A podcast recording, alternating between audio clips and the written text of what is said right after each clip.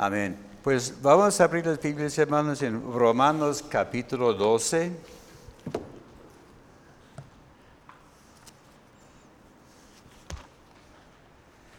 Versículo 3.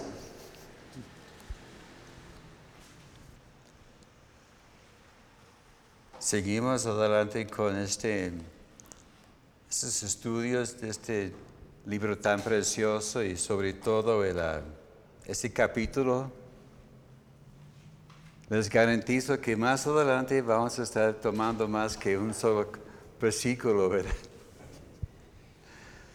Pero en, en esta sección hay tantas cosas que Dios nos quiere enseñar. Y les voy a poner una pregunta este, esta noche, esta tarde. ¿Qué dices de ti mismo? Que vamos a hacer una, un tipo de examen de, de nosotros mismos. A ver, de, de cómo andamos y vamos a medirnos de acuerdo con la palabra de Dios. Romanos capítulo 12, verso 3. Digo pues por la gracia que me es dada a cada cual que está entre vosotros, que no tenga más alto concepto de sí que debe tener, sino que piensa de sí con cordura, conforme a la medida de fe que Dios repartió a cada uno. Señor, gracias te por tu palabra en esta tarde, Señor. Gracias, Señor, por las riquezas que hay en ella. Pedimos que nos guíes en, en este estudio, esta meditación en, en tu palabra. Señor, gracias por darnos oídos para oír, tal como dijo el hermano hace un ratito, un corazón abierto y dispuesto. Boca mis labios, Señor, y gracias, Señor, por todo lo que vas a hacer en esta tarde y te daremos la honra y la gloria en nombre de Cristo Jesús. Amén. Gracias a Dios. Bueno, este ya es el tercer estudio de este capítulo tan, tan rico, este capítulo tan her hermoso. Hace 15 días vimos acerca de ofrecer nuestra vida en un sacrificio vivo, agradable a Dios. Y vimos acerca de qué es un sacrificio, cómo es un sacrificio, la preparación del sacrificio y que es algo que se consume totalmente. No es una cosa que prende y luego se apaga, ¿no? Una vez allá en el altar, ahí se queda hasta que quedan las puras cenizas. Y Dios quiere que presentemos así nuestra vida, que sea un sacrificio perfecto y agradable delante de Dios. La semana pasada vimos acerca de la importancia de conocer la voluntad de Dios. Porque ahí en el versículo 2 dice, no os, no os conforméis a este siglo, sino transformados por medio de la renovación de nuestro entendimiento, para que comprobéis cuál sea la buena voluntad de Dios, agradable y perfecta. ¿Cuántos creen que debemos conocer y hacer la voluntad de Dios? Y dice que es perfecto y a la medida, ¿verdad? Es como un saco. Porque las camisas son de, de, una talla, ¿verdad? Las camisas no hay muchas diferencias, pero los sacos hay, hay que hacer modificaciones, ¿verdad? Recuerdo uno de mis primeros trajes que, que compré, tuvieron, tuvieron, que hacer cambios en las mangas y, y otras cosas. Y me tomaron medidas y era mucha lata. Pero a final de cuentas el, saco me quedó bien. Pero ahora ese, saco no me queda ya porque he cambiado de cuerpo. Ya estoy un poquito más amplio de, de cuerpo. Pero la voluntad de Dios es como un saco que nos queda a la medida, ¿verdad? Y la voluntad de Dios para mi vida no es igual que, que sería para su vida. Así que cada quien tiene el plan y propósito de Dios para sus vidas y esta voluntad le va a quedar perfectamente bien. Ok, también ahora estamos viendo otra cosa que nos está aconsejando Pablo. Pablo está diciendo, por la gracia que me has dada. Dice que Dios me ha dado consejos para ti. Y, puede ser que dice, abusando de la confianza, pero Dios me ha dado esta autoridad, ¿verdad? Es un gracia que Dios me ha dado. Y este consejo es hay que vivir en tal forma que no nos exaltemos demasiado, ¿verdad? Que uno debe pensar en la forma correcta. Y dice que hay que pensar con cordura. Muy bien, ¿cuántos saben, qué, ¿cuántos saben qué quiere decir la palabra cordura? A veces leemos y no entendemos la palabra, ¿verdad? A veces pensamos, ah, creo que quiere decir tal y tal cosa. Y a veces estamos equivocados. Por esto, yo tengo mi, mi arma secreta, el diccionario real de la academia, ¿verdad? A ver, a ver qué dice allá en, el, en el, diccionario, el diccionario real de la academia. Dice, cordura es prudencia, sensatez, buen juicio. Ya está un poquito más clara la cosa, ¿verdad? De qué es cordura. Y como tenemos el costumbre, el, pastor y su servidor tenemos varias versiones. Yo tengo aquí eh, en el celular mi Biblia de, que tiene como 8 o 10 versiones diferentes. Hice las comparaciones. En la versión, ah, la Biblia de las Américas dice, piensa con buen juicio. También en la nueva versión internacional y la Biblia Dios habla hoy, dice, piensa de sí mismo con moderación. También la Reina Valera antigua dice, piensa de sí mismo con templanza. Y hay una versión también en la Biblia, la palabra es hispanoamericana, y lo dice en esta forma.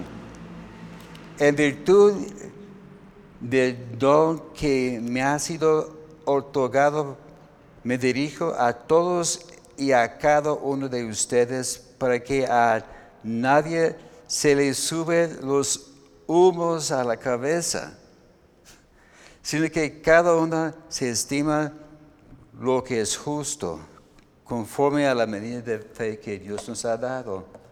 En otras palabras, que no te suba a la cabeza, que tú crees que eres mejor que, los demás, porque algunos tienen esta tendencia, ¿verdad? Los, los, aquí, aquí, pues no, ¿verdad? No, no, no batallamos con esto. Pero vemos que hay una razón por qué Pablo está pidiendo que estamos pensando con moderación, que estamos pensando en una forma correcta. Porque, porque dice que para que nuestra actitud sea conforme a la medida de fe que Dios nos ha dado. Y la clave es usar buen juicio acerca de nuestra actitud. Y en esta tarde, con el favor de Dios, vamos a estar viendo ah, diferentes aspectos de esta actitud, porque hay un aspecto más alto de lo debido, hay otro actitud más bajo de que se debe y luego hay la actitud correcta. Que vamos a pensar primero con los aspectos más altos de lo debido. Esa es la idea que somos hijos de Dios y que el mundo está a nuestros órdenes. ¿Cuántos son hijos de Dios aquí? Todos, ¿verdad? La cosa es, sí, somos hijos de Dios. Pero este no nos da el derecho de aplastar a las demás personas. Porque algunos piensan, mire, yo soy hijo de Dios, o truena los dedos y que brinque, ¿verdad? Y, y, vemos que este no es lo debido. Ahí está un gran error. Tenemos un excelente ejemplo de esto ah, en la vida de Juan y Santiago. Allá en Mateo capítulo 20.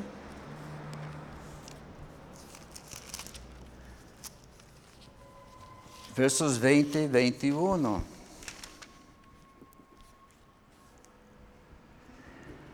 Mateo 20, 20 y 21. Entonces se le acercó la madre de los hijos de Zebedeo. Ya vemos en, en uh, Marcos capítulo 10, está refiriendo a Santiago y a Juan. Y ella tuvo su petición. Dice que ella fue postrando delante de él, dice, Cristo le dijo, ¿qué quieres? Ella le dijo, ordena que en tu reino se sienten estos dos hijos míos, uno a tu derecha y otro a tu izquierda. Y este vemos también en, en Marcos capítulo 10, versos 35 a 37. Pero hay un pequeño problema. Vemos que allá en el cielo, ahí está Dios sentado en su trono, ¿verdad? Ok, ¿quién está a la, a la diestra de Dios? Cristo, ¿verdad? Ahí está. Entonces, ¿quién va a estar a la izquierda de, de Cristo? Dios, ¿verdad? Entonces, alguien está tratando de quitar a Dios de su lugar, ¿verdad? Y Cristo le explicó más adelante, ¿sabes qué? No saben lo que está pidiendo. Ah, sí, Señor, podemos hacer lo que, lo que sea. Pero yo vi esta observación y digo, ah, ¿sabes qué? Hay algo mal. Quieren su autoridad, pero está quitando Dios de, su lugar. Entonces, pues, a ver cómo se van a arreglar este asunto, ¿verdad?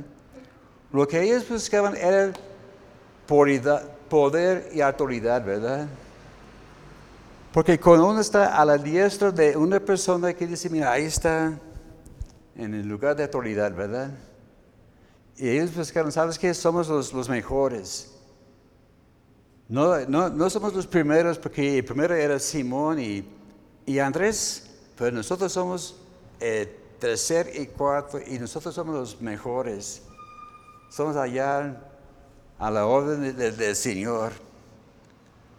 Y ellos no daban cuenta los sentimientos de los demás, los, los otros diez discípulos. Dijeron para acomodar como fuera vamos a tomar este lugar. Y no, este no fue el plan de Dios, ¿verdad? También hay gente que tiene la actitud de, no me acercas, yo soy el siervo de Dios. Hay algunos evangelistas que son así, ¿verdad? Que llegan a, la plataforma y, y, tienen sus guardudos, ¿verdad? Ahí está y y si alguien se acerca demasiado, los, los empujan. No, no tocas, no, no vayas a contaminar al siervo de Dios. Y, y que son el mero santísimo, ¿verdad? Y deja la impresión que son mejores que las demás personas.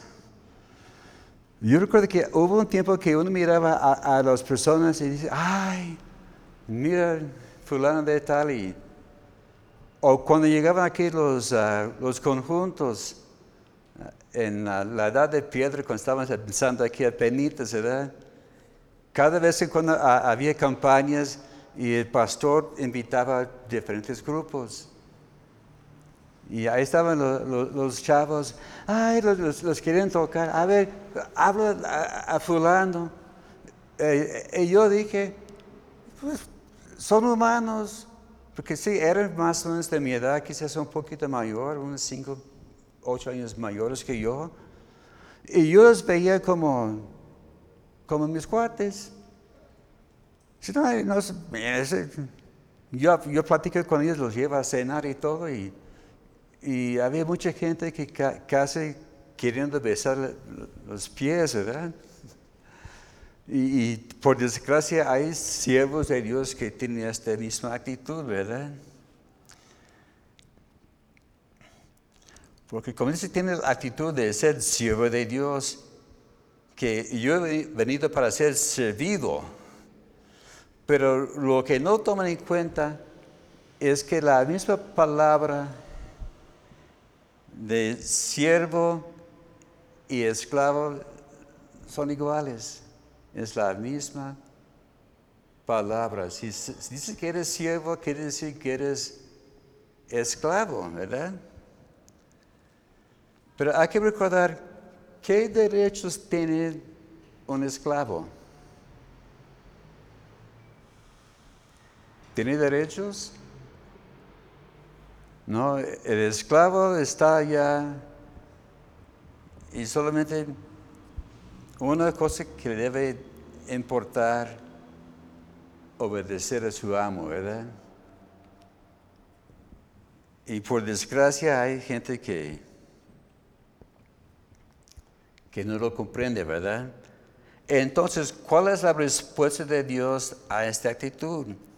En el Salmo 130 138, verso 6.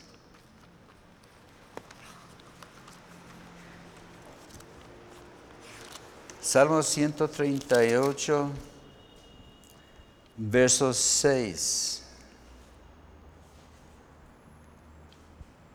Porque Jehová es excelso y atiende al humilde, más al activo mira de lejos. Entonces la, pregunta es, ¿cómo quieres que Dios te ve? ¿De cercas o de lejos? ¿Eh?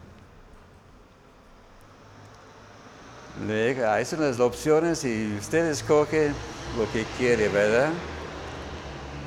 Pues yo prefiero que Dios me mira de cerca, ¿verdad?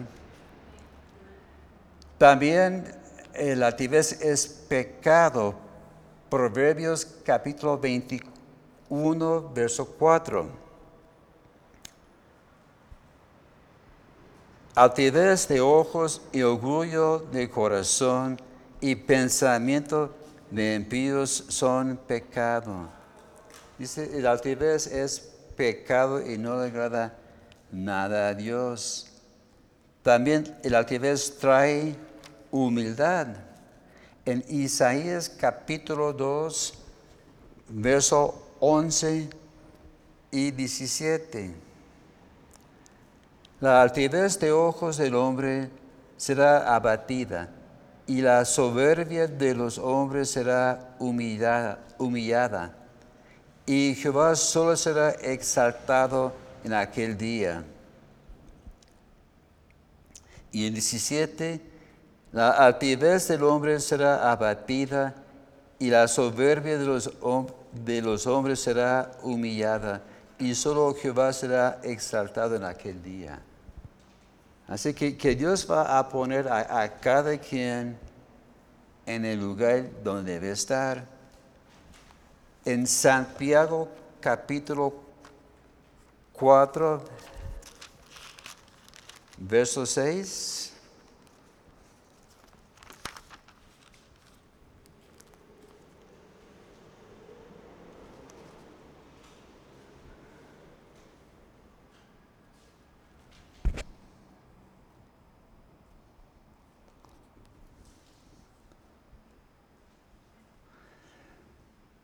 Pero Él da mayor gracia.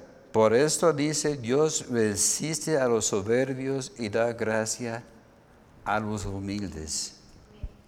A ver, ¿cuántos ocupan la gracia de Dios en su vida?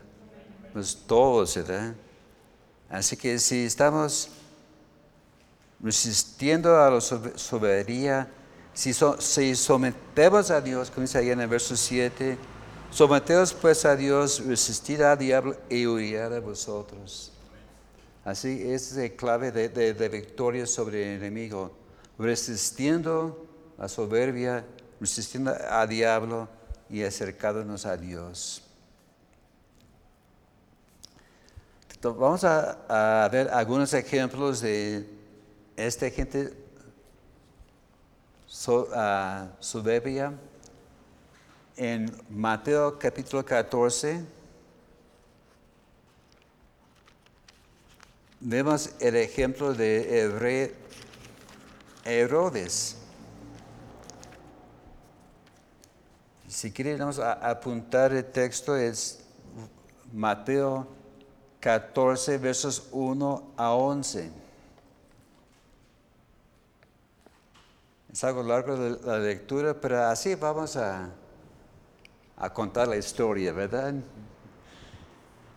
Vemos que aquí vemos rey Herodes, un rey perverso, soberbio, pensaba que era lo mejor que había.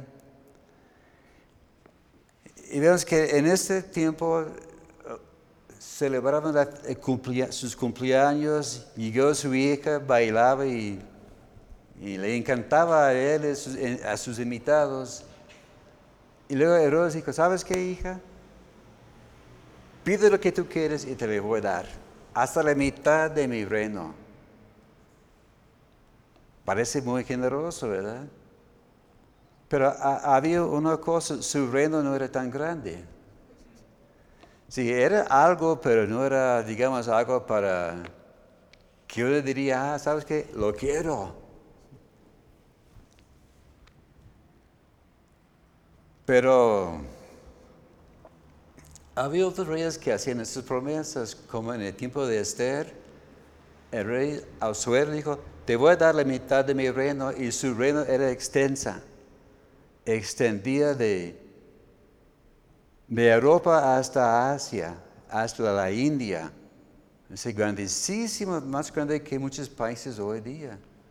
Entonces la mitad de ese reino sí era muy especial. Pero había otra cosa con, con Herodes. Él se oponía a la ley de Dios. Por eso Juan el Bautista estaba encarcelado. Porque Juan el Bautista le llamaba la atención, le regañaba, no puedes tener a esta mujer porque es adulterio, es esposa de tu hermano. Y Herodes se pone furioso, pero no le mataba porque tenía miedo, ¿verdad? Pero en ese tiempo las cosas cambiaron. Llegó la hija de Herodías y él dijo, ¿sabes qué? Quiero la cabeza de Juan el Bautista. Entonces, ¿qué va a hacer el rey? El rey dijo, bueno, pide lo que quieres y te lo daré. Y vemos que a lo mejor Herodes estaba tratando de presionar a la gente, ¿verdad? A veces en fiestas la gente quiere dejar una buena impresión y dice más lo que debe. Y es lo que pasó aquí. Entonces Herodes, pues, pues ni modo. Guardia, mata a Juan el Bautista y tráeme aquí la, la cabeza. Así que Herodes en este caso fue obligada a cumplir, ¿verdad? Como va que no se pudo bajar. Así por su orgullo fue humillado, ¿verdad? Otra persona que sobreextendió su orgullo fue Hebreo Urias. En Segundo de Crónicas, capítulo 26,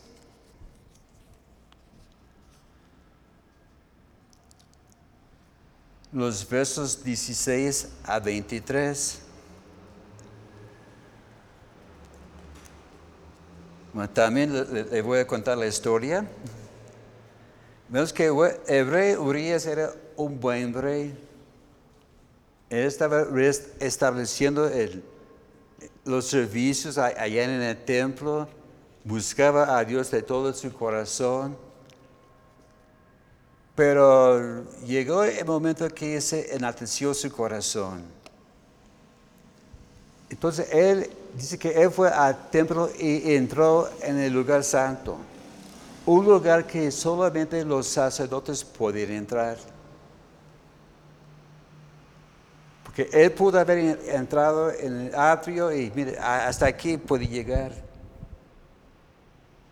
Pero él pasó, entró allá donde no le correspondía, ofrecía incienso, ofrecido cosas que a él no le correspondía. Y luego entraron los sacerdotes y le dijeron, rey, no puedes entrar. Y se enojó. ¿Quién eres tú? Yo soy el rey. Y brotó lepra en su frente.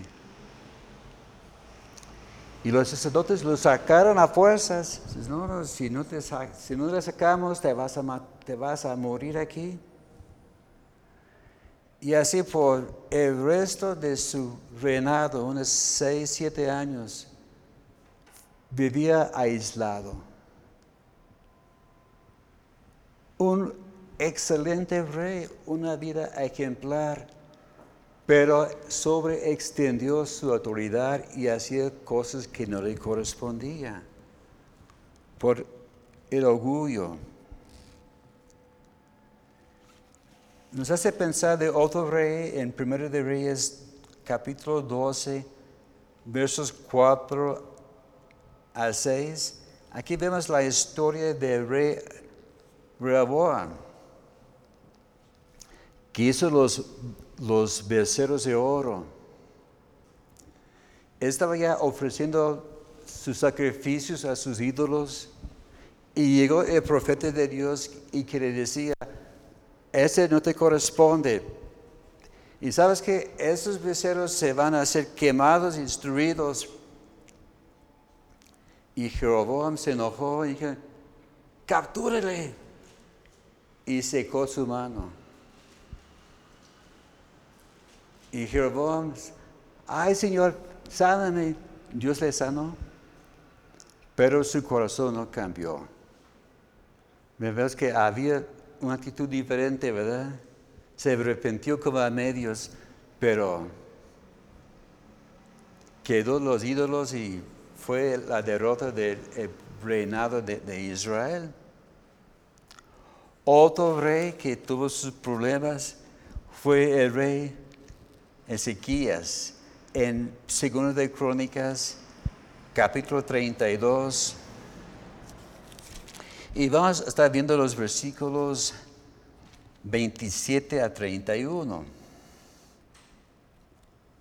otra vez le voy a contar la historia. Sabemos que la historia de Ezequías, ¿verdad? una gran victoria que Dios le dio Llegó Sennacherib, el rey de, Siria, retando a Ezequías y a Dios, y Dios le, Dios le libró. Y después Ezequías se enfermó y Dios le dijo, ¿sabes qué? Vas a morir, ponte tu casa en orden. Él clamó a Dios, Dios le dio otros 15 años de vida.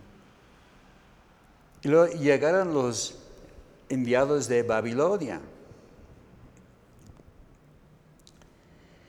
Y vemos que se exaltó, dice que se exaltó su corazón, ah, pensando, ah, mire, yo soy tan grande, Dios me ha usado, Dios me tuvo misericordia, etcétera, etcétera, etcétera.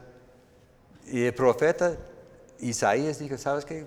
Cuídate, estás pisando un lugar muy, muy peligroso. Pero vemos que cuando fue reprendido, se arrepintió, ¿verdad? Se, se volvió, a Dios.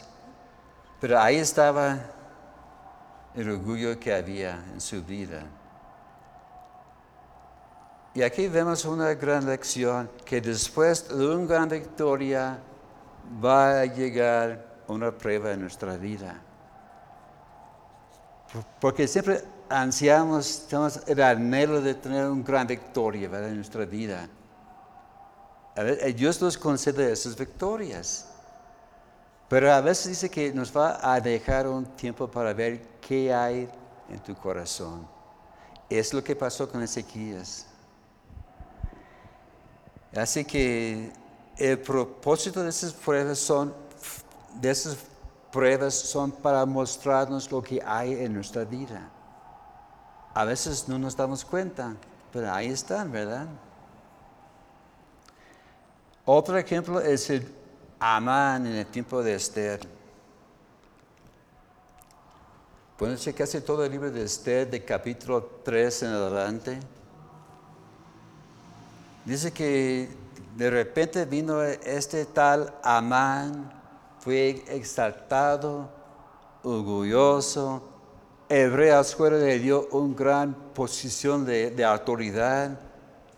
Y él pensaba que no, yo soy el, mero, mero aquí. Y se enojó con Mardoqueo porque Mardoqueo no le respetaba como se debía supuestamente. Y ah, había varias circunstancias, y ya, ya, saben la historia, ¿verdad? Los que han leído la historia de Esther, ¿verdad?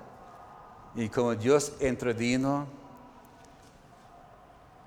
Y lo que pasó con Amán, él trató de decir, ¿sabes qué? Yo voy a liquidar todo el pueblo de Israel. Pero las cosas se cambiaron. Dios intervino en una forma muy fuerte y al final de cuentas le costó la vida a él. Y como vimos al principio la historia de Santiago y Juan, ellos aprendieron que las influencias no tienen ningún valor. No puedes decir, ¿no sabes quién soy yo? Como hay gente que le ponen en un apretón, ¿verdad? Que el tránsito para a un fulano Dices, ¿no sabes quién soy yo? Pues no. A ver, te muestro un ¿ves quién eres? No eres nadie, ¿verdad? Como uno puede decir, mira, yo soy el, hijo del expresidente. Ah, te felicito. ya papi no es presidente, así que tu nombre no tiene tanto valor ya, ¿verdad? Y es lo que aprendió este Santiago y Juan. Y luego Cristo puso los puso en, su lugar. Pero a final de cuentas, ¿qué pasó con ellos? Santiago, el primer mártir de los discípulos, Herodes le, le mató. Juan, su hermano, sufrió muchísimo, más que que podemos imaginar prácticamente.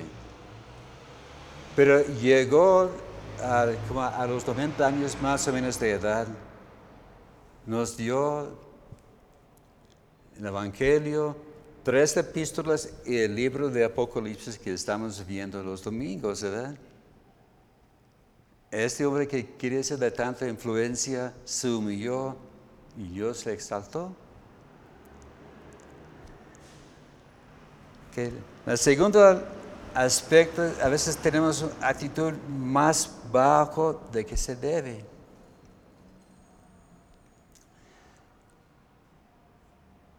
Hay que recordar qué dice la palabra de Dios de nosotros. Ya vimos en Romanos capítulo 8, verso 37, que dice, dice que somos más que vencedores por medio de Jesucristo que, nos ama. También tenemos la, la, habilidad de lograr muchas cosas. En Deuteronomio 28, 13, dice que Dios nos ha puesto como la cabeza y no la cola.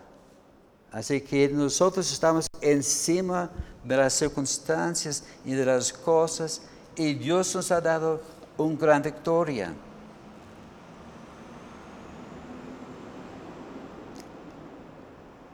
Pero también algunos tienen la actitud de la falsa humildad. Algunos que ponen la fachada, ah, yo soy tu humilde servidor y nos humillamos supuestamente delante de las personas. Vemos que quizás su, cabeza está abajo, pero su, corazón está en lo alto, ¿verdad? Así que quieren eh, impresionar a las personas. También algunos tienen una baja estima, porque no creen lo que dice la palabra de Dios. Algunos creen que, no, que somos ah, puro polvo, ¿verdad? Que no, tenemos ningún valor, no, no valemos nada. Creemos que no merecemos lo que Dios nos ha dado. Pero la cosa es, si no creemos las promesas de Dios, las promesas que nos ha puesto en nuestro corazón, hacemos a Dios mentiroso. Palabra fuerte, ¿verdad? Pero así es. ¿A quién vamos a, creer? Aquí tengo aquí un, par de ejemplos. Primero, en 1 de Samuel capítulo 9.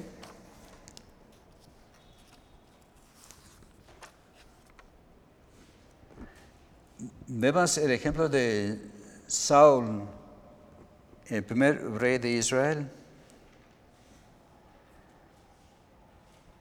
Vemos que el pueblo de Israel estaba pidiendo a Dios un rey. Y Samuel fue enviado a tal lugar y encontró a, Saúl. En 1 de Samuel capítulo 9, verso 21, Saúl respondió y dijo, ¿No soy yo hijo de Benjamín, ni la más pequeña de las tribus de Israel? Y mi familia no es la más pequeña de todas las familias de las tribus de Benjamín. ¿Por qué pues me has dicho cosas semejante? Porque Samuel le había dicho, Dios te ha escogido, eres el escogido de Dios, vas a ser rey. También en el capítulo 10, versos 21 a 23. Aquí dice, e hizo llegar la tribu de Benjamín por sus familias y fue tomada la familia de Matri y de ella fue tomada Saúl, hijo de Cis. Y le buscaron, pero no fue hallada, hallado.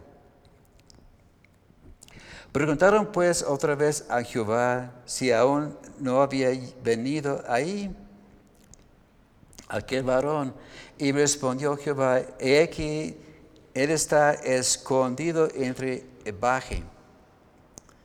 Entonces corrieron y le trajeron de ahí y puesto en medio del pueblo, desde los hombros arriba era más alto que los demás del pueblo. Aquí Saúl estaba diciendo, ¿Quién soy yo? Mi familia más pequeño. Yo, soy el, más pobre, el, de menos valor de, todos. Pero vemos que, Dios usa lo pequeño y vil para derrotar al poderoso. Pero había una cosa, no duró mucho esa gloria. Le subió a la cabeza y hizo cosas indebidas y fue reemplazado por, por David, ¿verdad?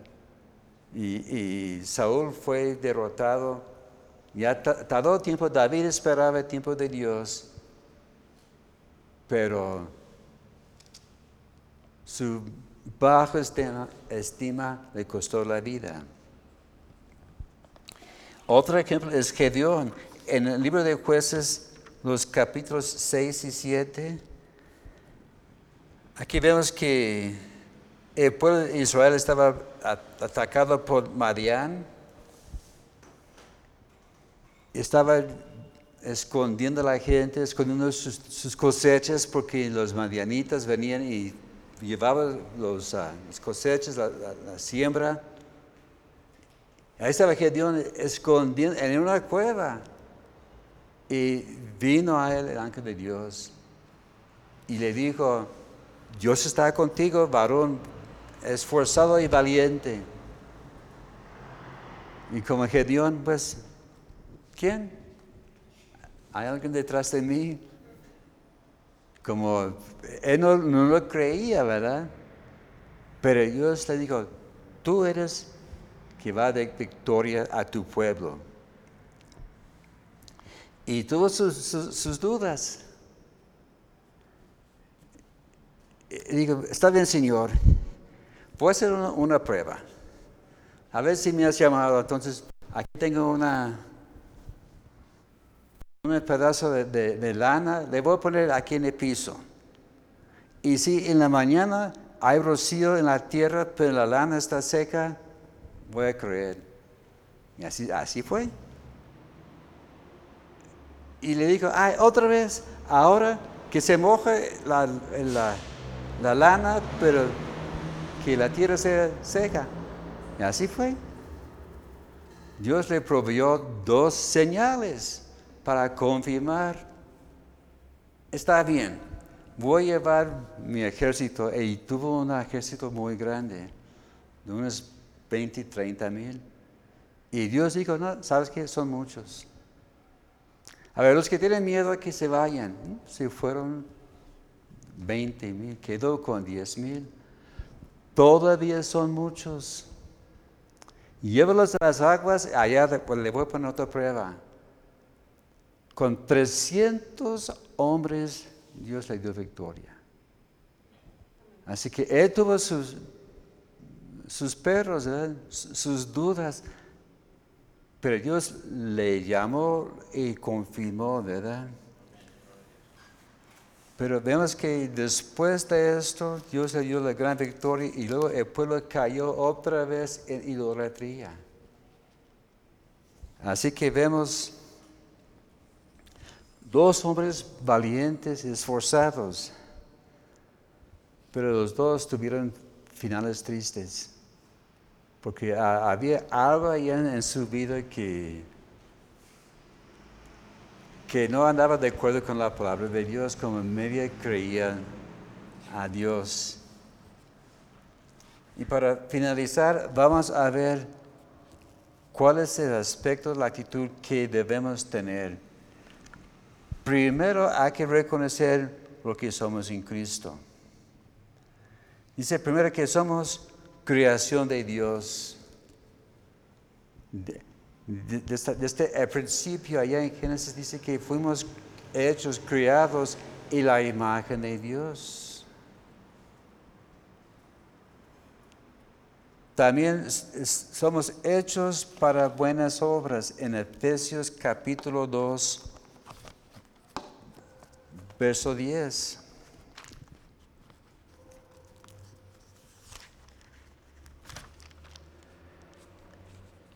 Efesios capítulo 2, verso 10. Porque somos hechura suya, criados en Cristo Jesús para buenas obras, las cuales Dios preparó de antemano para que anduviésemos en ellas. Es que Dios quiere que cumplamos sus planes, sus propósitos. Hay que reconocer también lo que tenemos, lo que tenemos viene de Cristo. Todo lo que tenemos, todo lo que necesitamos viene de Él. Y también hay que saber y reconocer que todo podemos en Él, ¿verdad? Como está allá en, en Filipenses, todo lo puedo en Cristo que me fortaleza. También hay que reconocer lo que somos. En Mateo capítulo 5, los versículos 13 y luego de 14 a 26, nos dice que somos sal de la tierra. En el 14 a 16 dice que somos la luz del mundo. Sí, la sal es de, muchísima ah, utilidad, ¿verdad? ¿A cuántos les gustan sus huevos sin sal?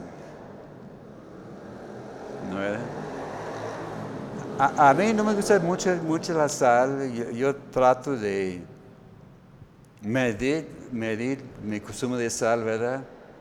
Pero mis huevos me gustan con poquita sal y me gusta pimienta negra también para darle más sabor, ¿verdad? Pero la, sal da sabor y también preserva y conserva la comida, ¿verdad? Así que somos sal que, da sabor a este mundo y somos la luz también en este mundo. A veces uno no se da cuenta de la importancia de la luz hasta que, que no haya, ¿verdad? Anoche como a esas horas más o menos, de repente se fue la luz en la casa. Y lo, lo bueno es que tengo un respaldo de energía para la computadora lo pude pagar, no perdí nada de, este lado. Papá, ¿qué vamos a hacer?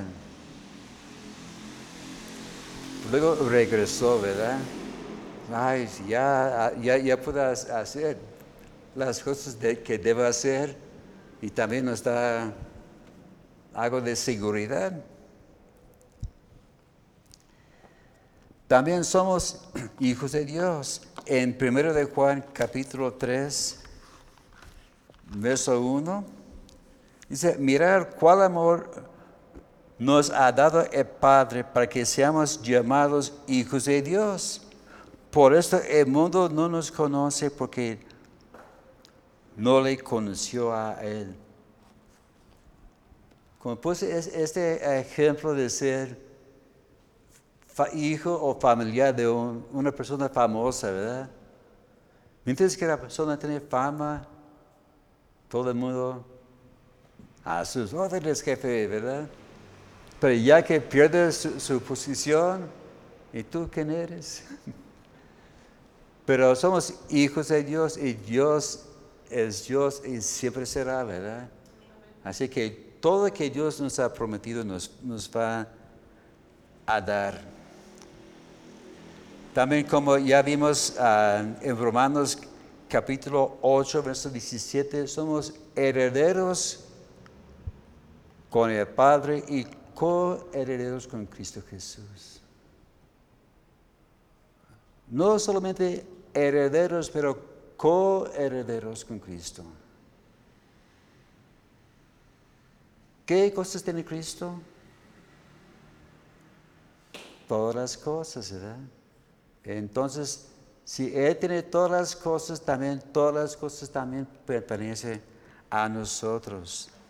Allá en Romanos, otra vez capítulo 8, versos 37 a 39, somos más que vencedores. En primero de Pedro capítulo 2,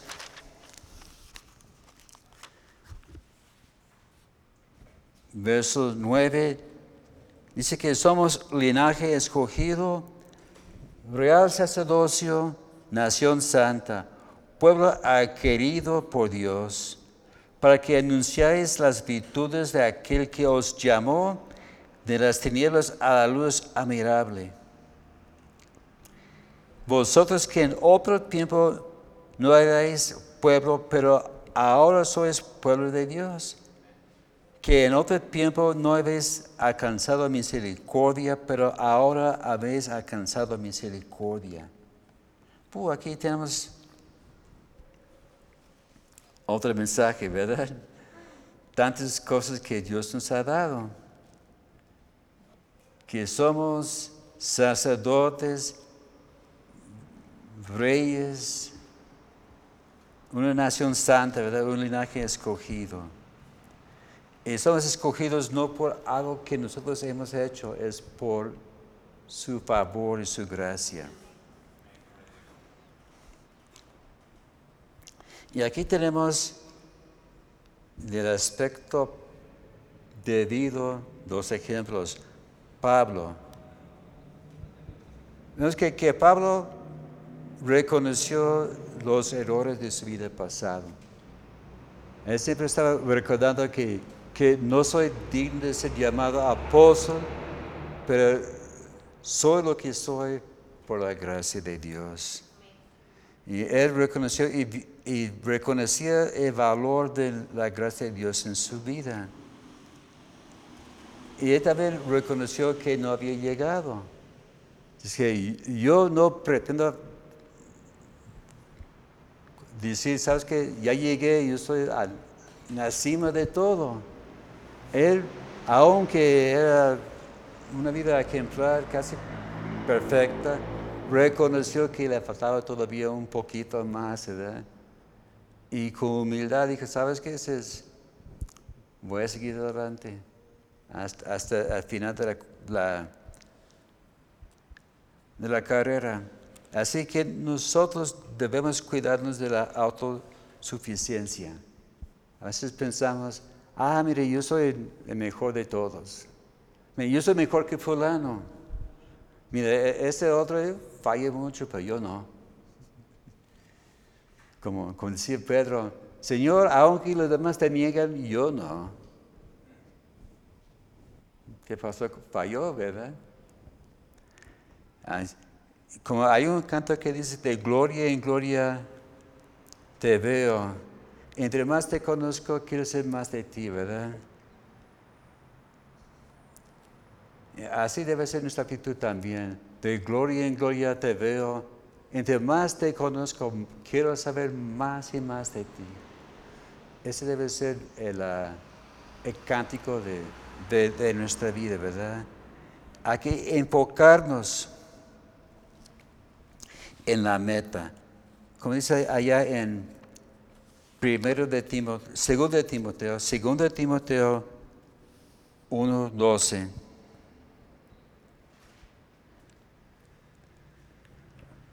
Por lo cual asimismo padezco esto, pero no me avergüenzo porque yo sé en quién he creído y estoy seguro que es poderoso para guardar mi depósito para aquel día. Así que Pablo sabía en quién iba a creer y sabía que Dios le iba a ayudar a llegar. ¿Y quién es el mejor ejemplo que tenemos de una vida enfocada? El mismo Señor Jesús. En Filipenses capítulo 2, versos 5 a 11. Haya pues en vosotros este sentir que hubo también en Cristo Jesús, el cual siendo en forma de Dios no estimó a ser igual a Dios, como cosa a que aferrarse, sino que se despojó a sí mismo tomando forma de siervo hecho semejante a los hombres. Y estando en la condición de hombre, se humilló a sí mismo, siendo obediente hasta la muerte y muerte de cruz. Por lo cual Dios también le exaltó hasta lo sumo y le dio un nombre que es sobre todo nombre para que en el nombre de Jesús se doble todo rodilla y de los que están en los cielos, en la tierra y debajo de la tierra, y que toda lengua confiese que Jesús es Señor para la gloria de Dios Padre. Así que Jesús puso el ejemplo, como el ejemplo que, que di al principio, Cristo tuvo todo derecho a decir, yo soy hijo de Dios.